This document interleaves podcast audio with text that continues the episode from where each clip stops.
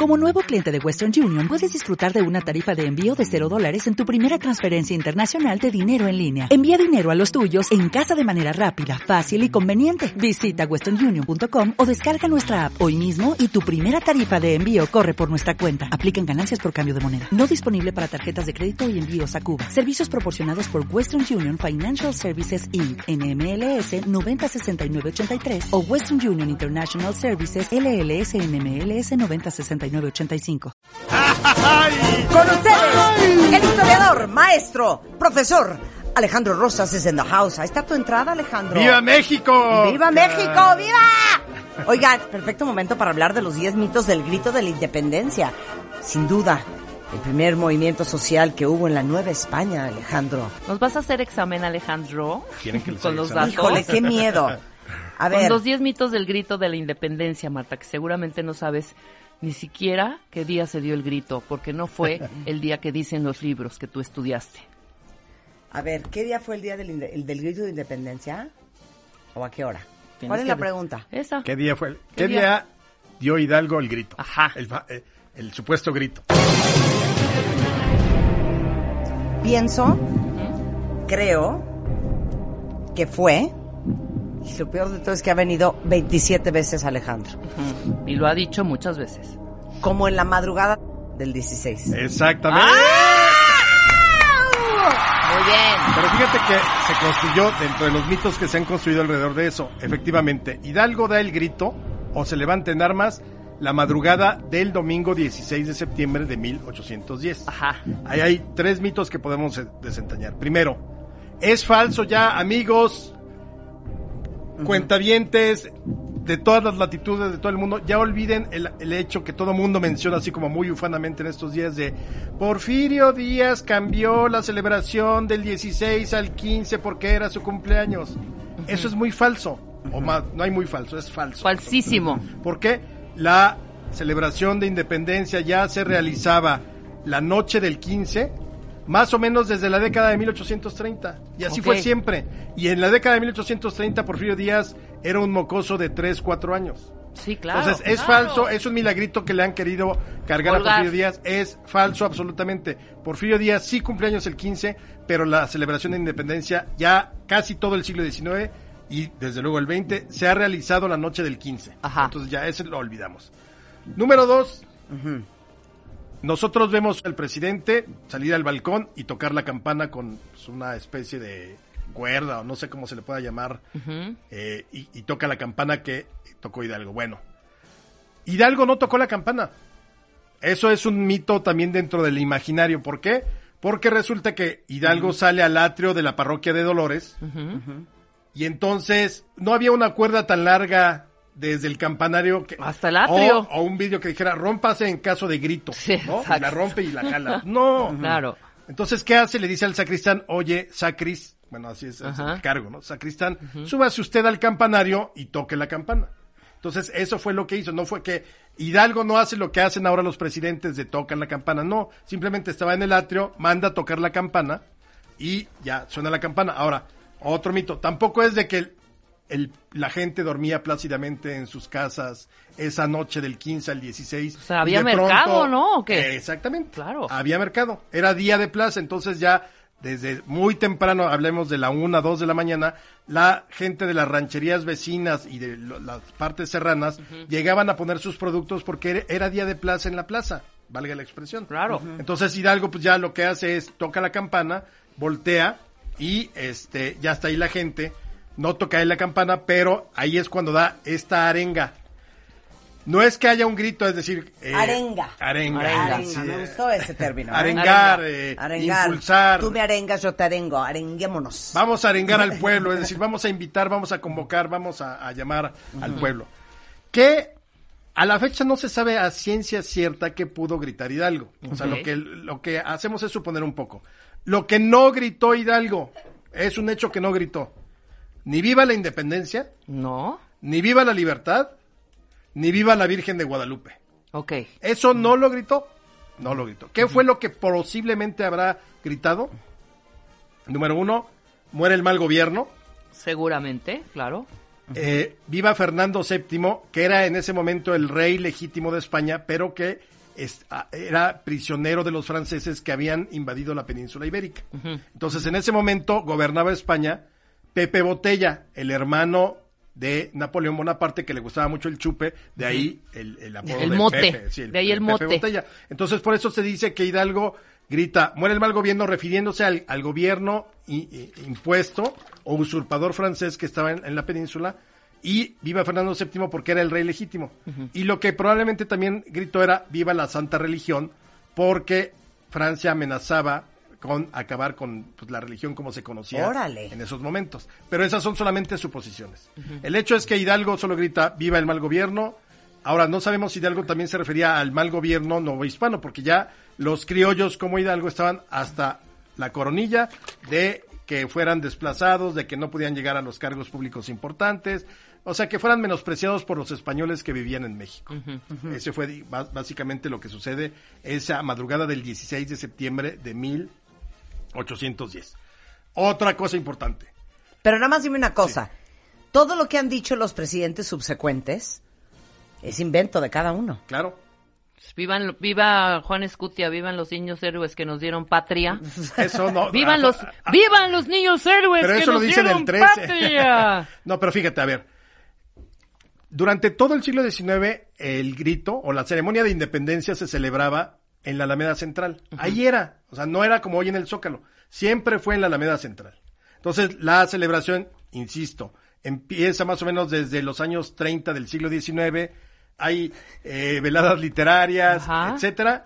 Y toda la verbena, la fiesta, los, eh, las quesadillas y todo es en la Alameda. Y en la Alameda terminaba la fiesta de independencia el día 16 en la noche con los fuegos artificiales. Ajá. ¿Por qué cambió esto? Porque Porfirio Díaz, eso sí, en 1896, y estos datos tómenlos para que en la noche sean el alma de la fiesta. El, el 15 de septiembre de 1896, Porfirio Díaz dice, tráiganse la campana de Dolores a la Ciudad de México. Entonces en 1892, perdón, 96, 96. la trasladan, la colocan exactamente donde hoy la vemos, en el Palacio Nacional, en el balcón central, y esa noche, la del 15 de septiembre de 1896, es la primera vez que un presidente mexicano toca la campana de Dolores. Y ahí es donde empieza esta ceremonia que hoy vemos, donde el presidente toca la campana y ondea la bandera. Ahora, evidentemente en ese momento Porfirio Díaz no lanzó una arenga ni dijo, vivan los héroes que nos dieron patria, porque nadie le escuchaba. A lo mucho de haber dicho, háganse para acá. Sí, claro, Y claro, entonces, no había nadie. acérquense y luego, eh, como teléfono descompuesto, van repitiendo. Entonces, seguramente lo que hizo Porfirio Díaz fue salir al balcón, tocar la campana y agitar la bandera. Pero más o menos en la década de 1930, ya es cuando hay altavoces, ya comprobado y todo. Entonces, seguramente es a partir de los años 30 del siglo XX cuando los presidentes, por ejemplo, Cárdenas, empiezan ya a dar una arenga. ¿no? A, a decir un viva, etcétera. Por ejemplo, en 1942, eh, Manuel Ávila Camacho grita viva la unidad nacional. ¿Qué Por- es eso? Pues es que, eh, por el contexto histórico de ese momento, Claro, obviamente. porque México acababa de entrar a la Segunda Guerra Mundial. Claro. Había declarado la, la guerra a las potencias del eje, que por cierto el otro día dio una magistral clase aquí, Jacobo, sobre las potencias del eje y la Segunda Guerra Mundial. Jacobo Dayan. Paréntesis. Sí, claro. Paréntesis. Y entonces eh, grita viva la unidad nacional porque estábamos en guerra. Luego, ahí sí, cada quien, se- cada presidente se ha ido por la libre. Por ejemplo, uno recuerda mucho, o se recuerda mucho como anecdótico, que el presidente Echeverría quería ser secretario general de la ONU. Entonces, al parecer, en el último grito, gritó viva el tercer mundo, porque él traía una campaña para tratar de ganarse los votos de los países del tercer mundo o en vías de desarrollo. Entonces gritó viva Josefa, viva Hidalgo, viva Morelos, viva el tercer mundo. Exacto. O Luego, sea, se han de acordar ustedes perfectamente en el 2000, cuando llega Fox, el primer grito es viva la democracia sí. y vivan las mujeres.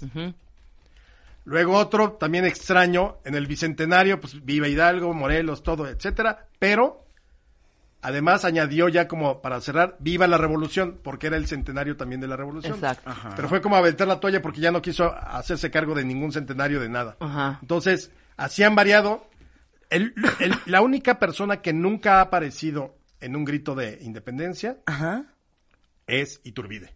¿Por? Sí, nunca. Porque está apestado. Pues sí, claro, es y esta Rebeca, sí, nunca. ¿Tú qué si vivías en esa época? No, no, no, no, Pues pero sí, en los nunca. gritos, Yo nunca claro. lo vi. Pero estamos Nunca hablando lo vi, fíjate. en las arengas, no, en las arengas. es que no tienes Nunca madre, dicen hija. ¡Viva Iturbide! Porque Iturbide es considerado en la ¿No historia lo dijo oficial- Calderón en No. un, un 15? No, no, uy, no. No, se Calderón comido. sí, ¿verdad? Porque mira, Iturbide es el apestado de la historia primero porque fue emperador.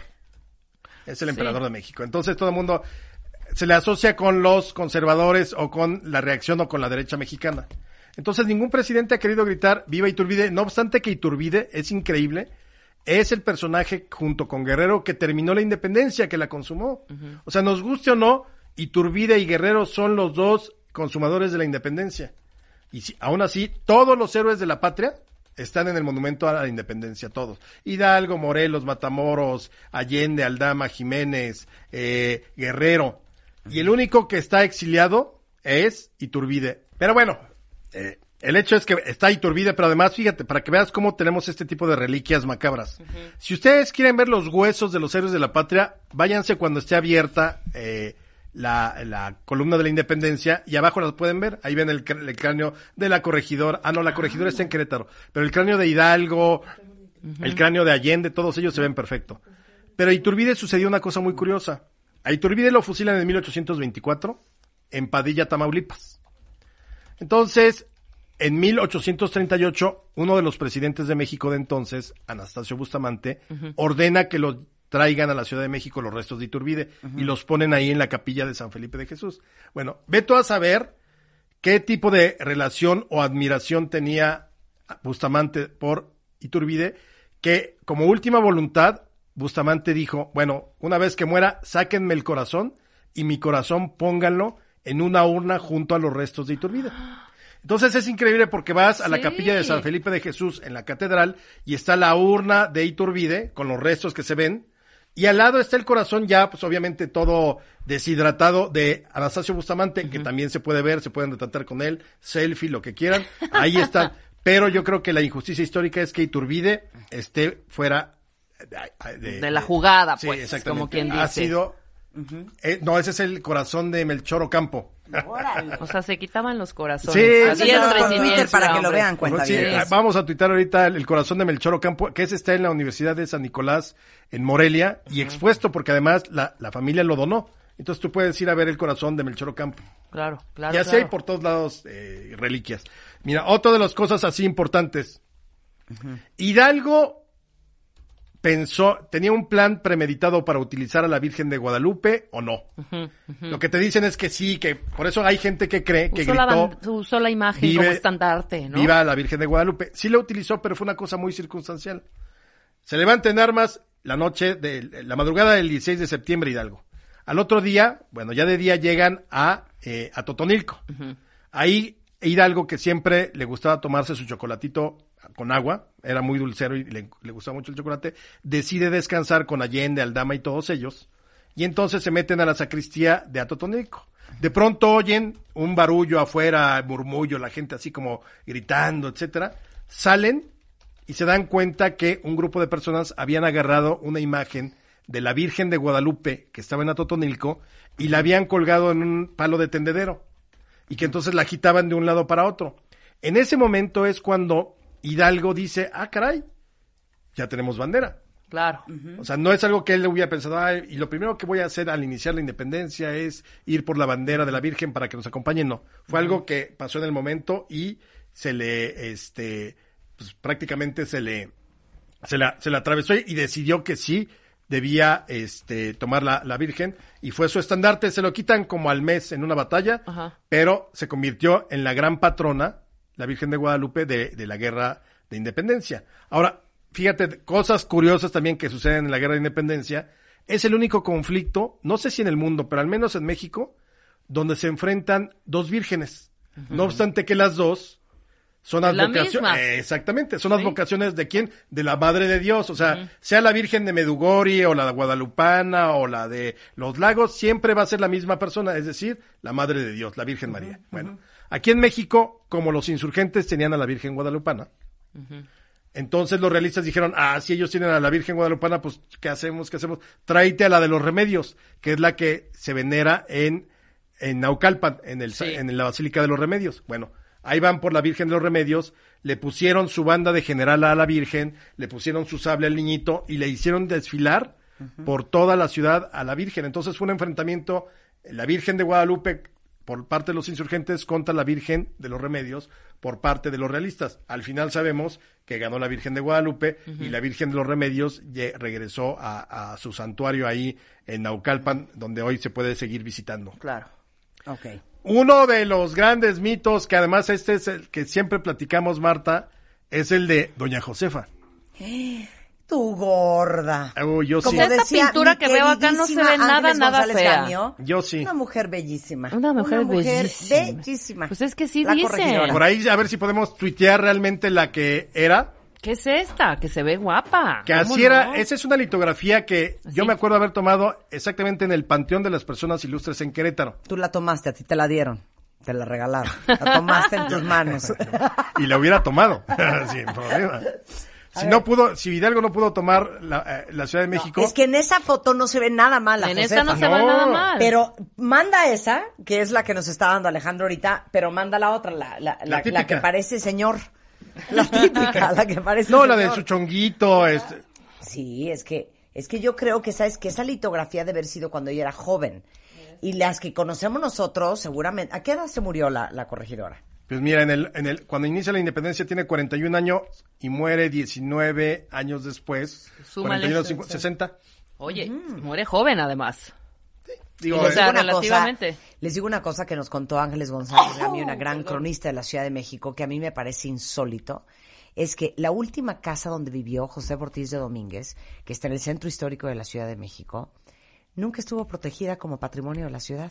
Entonces era un vecindario, era una casa cayéndose, era una tienda, una cosa de abarrotes, o sea, eh, lo que les quiero decir es que no puede ser que los movimientos, digo, los monumentos o los lugares o los edificios que tienen historia, ¿cómo es posible que no estén protegidos?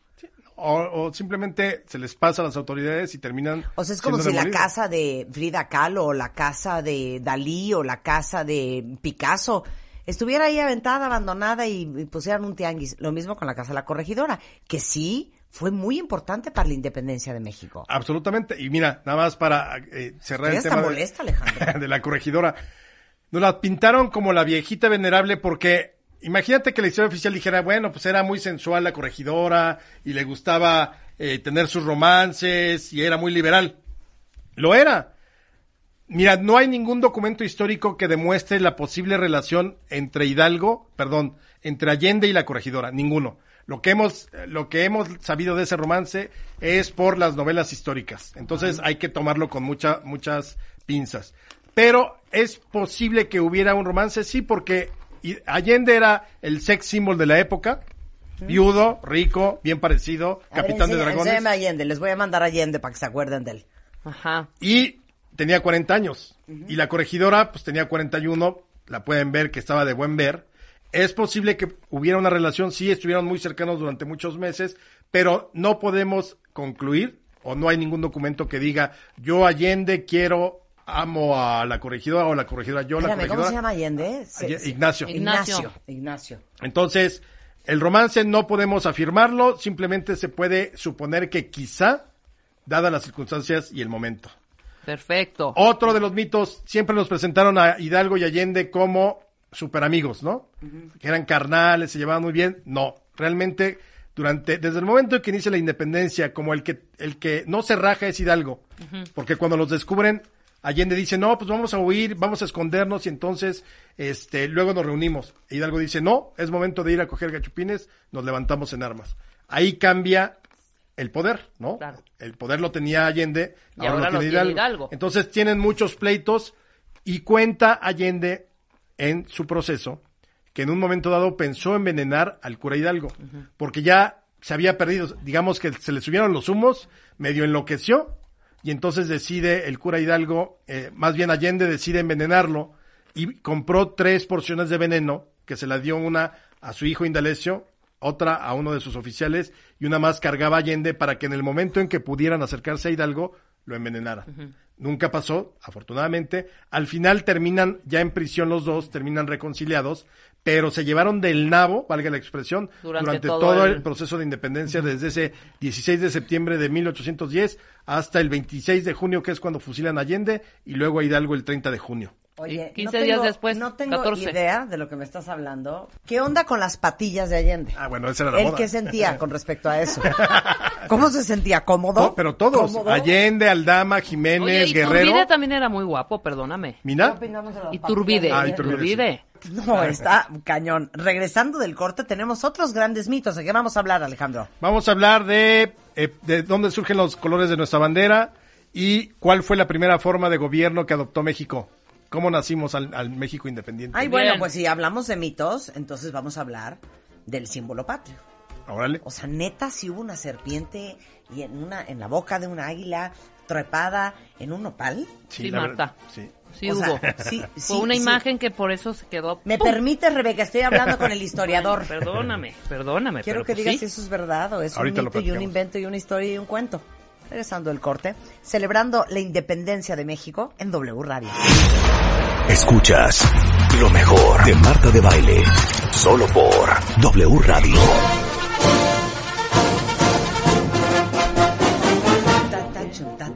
Eso. Estamos celebrando México, eh, aclarando, ¿verdad? Varias dudas, varias inquietudes, varios mitos eh, que nos causan zozobra. Alejandro Rosas, un gran historiador, un hombre serio, un hombre de El literatura. El- Alejandro el perro Rosas, así, el perro, el perro de la historia. Oye, eh, Fíjate que aquí hay varios cuentavientes poniendo mucha atención a esta clase. ¿Qué nos dices de un pípila? Híjole. O pípilas. ¿Qué onda con el pípila? Mira, la historia como nos las contó la historia oficial, o como se contaba en el siglo XX, es que eh, Hidalgo llega a Guanajuato, va a tomar la lóndiga de Granaditas, que es pues, este gran depósito eh, donde se guardaba muchas veces comida o municiones y demás. Y entonces ahí están eh, encerrados todos los españoles y tienen que tomar la fortaleza. Pero evidentemente pues, es una fortaleza, es muy difícil.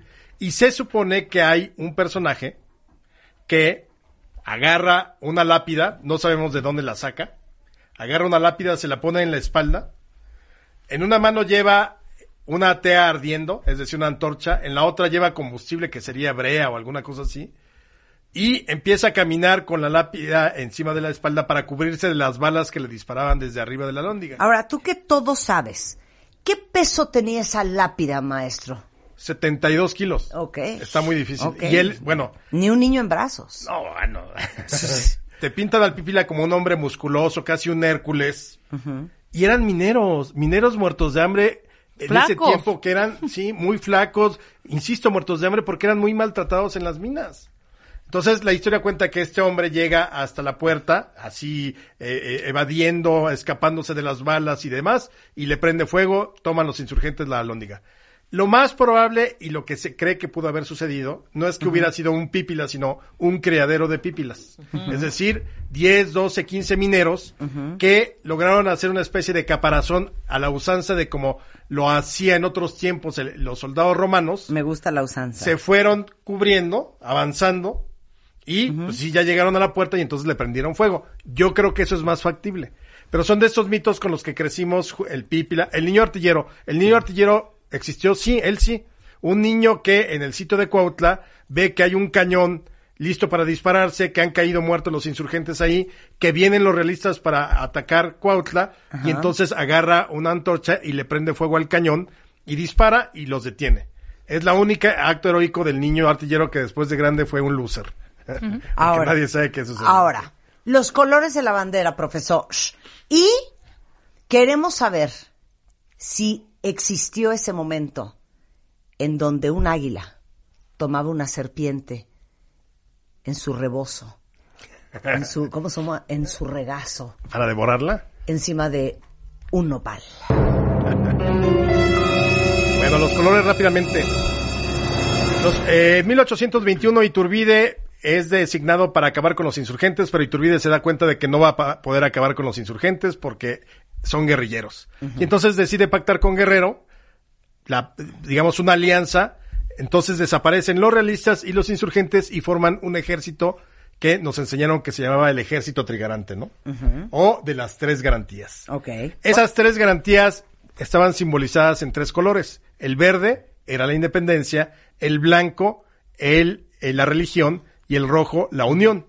Ya luego aquí en México el presidente Echeverría quiso cambiarle el significado, entonces decía que el verde era el de nuestras sandías, el blanco la nieve de nuestros volcanes y el rojo la sangre de nuestros héroes. O sea, totalmente chafa. Sí. Pero el hecho es que los tres colores originales eran independencia, eh, religión y unión. Eso, así nacimos con ese, con ese significado de los colores.